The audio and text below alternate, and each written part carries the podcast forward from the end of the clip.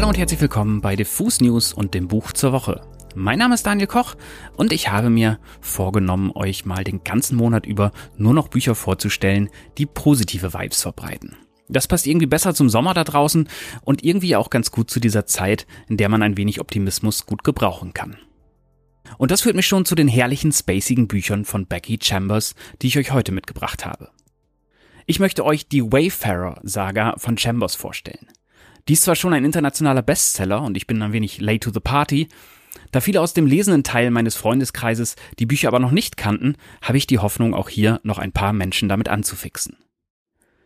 Die Wayfarer-Reihe ist auf vier Bücher angelegt und ist im Englischen schon komplett veröffentlicht.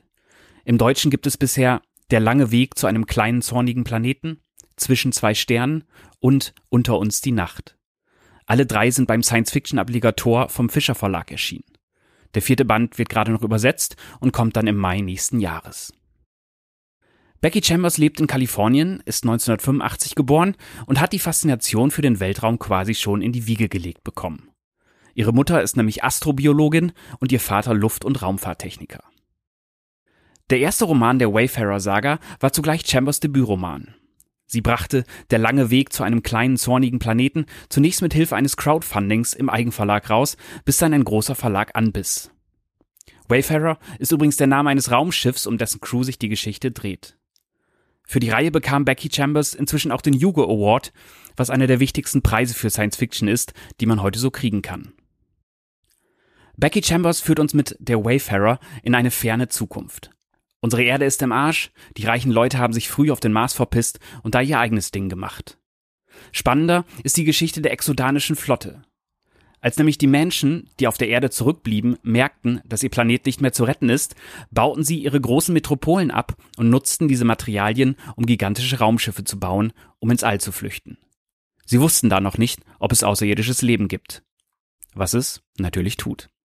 Die exodanische Flotte war es auch, die zuerst Kontakt mit anderen Lebewesen im All hatte und dabei schnell merkte, der Mensch ist nur eine kleine, unbedeutende Truppe.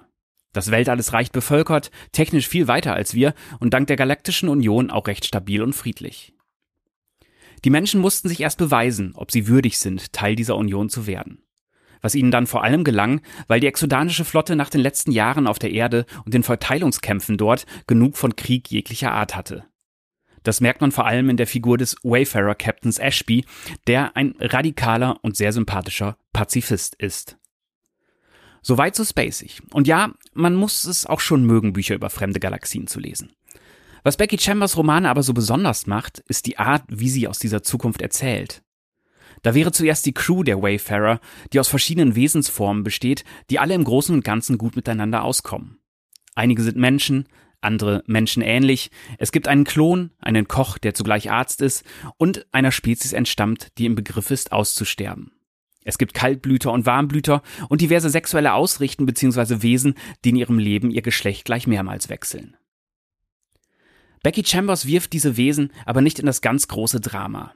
Sie sagte mal in einem Interview, sie habe zwar Star Wars und Star Trek geliebt, aber es habe sie immer gestört, dass dort die große Weltallpolitik gezeigt wird und nie das alltägliche Leben. Dabei sei das doch viel interessanter. Was man ja zum Beispiel auch daran merke, dass Astronauten wirklich immer gefragt werden, wie schlaft ihr? Was esst ihr? Wie kackt ihr? Chambers nimmt uns also mit ins Weltall und zeigt uns, dank ihrer sehr liebevoll gezeichneten Charaktere, einige sehr spannende Ecken, Monde, Planeten, Städte. Kleine Dramen, Liebesdinge, politische Konflikte, all das gibt es zwar auch, aber Chambers Bücher sind im Grunde Feelgood-Romane für Leute mit lebhafter Fantasie. Dieses gute Gefühl stellt sich dabei vor allem ein, weil Chambers sehr optimistisch auf diese riesige Welt schaut. Der Austausch der Völker ist bei ihr immer mit Neugier und Respekt verbunden, was die Menschen ja nicht mal auf der Erde hinbekommen. Die Politik, von der erzählt wird, zielt auf Verständigung und Frieden. Und vor allem immer wieder, der Mensch ist relativ unbedeutend in diesem Gefüge. Was ebenso auffällt und für sehr gute Vibes sorgt, Chambers Universum ist durch und durch queer. Hier kann fast jeder alles lieben. Hier wird viel Zeit damit verbracht zu erörtern, mit welchem Personalpronomen man ein Wesen korrekt anspricht oder wie man Sex hat, der allen beteiligten Lebewesen gefällt. Normalerweise würde ich euch an dieser Stelle des Podcasts ja immer einen kleinen Teil vorlesen, aber das muss heute mal ausfallen. Denn die Wayfarer-Romane haben ein sehr eigenes Vokabular, das man zwar nach den ersten Seiten schnell versteht, das hier beim kurzen Vorlesen aber etwas verwirren würde. Aber ich verlinke euch mal eine Leseprobe auf der Diffus-Seite, da könnt ihr dann selbst ein wenig reinlesen. Ich hatte jedenfalls große Freude im Universum von Becky Chambers und an Bord der Wayfarer und hoffe, euch geht es da ähnlich. Der Fischer Verlag war außerdem so freundlich, uns ein Package der ersten drei Bücher zu schicken, das ihr bei uns gewinnen könnt. Schreibt einfach eine Mail mit dem Stichwort Wayfarer und eurer Postadresse an verlosung.diffusmac.de.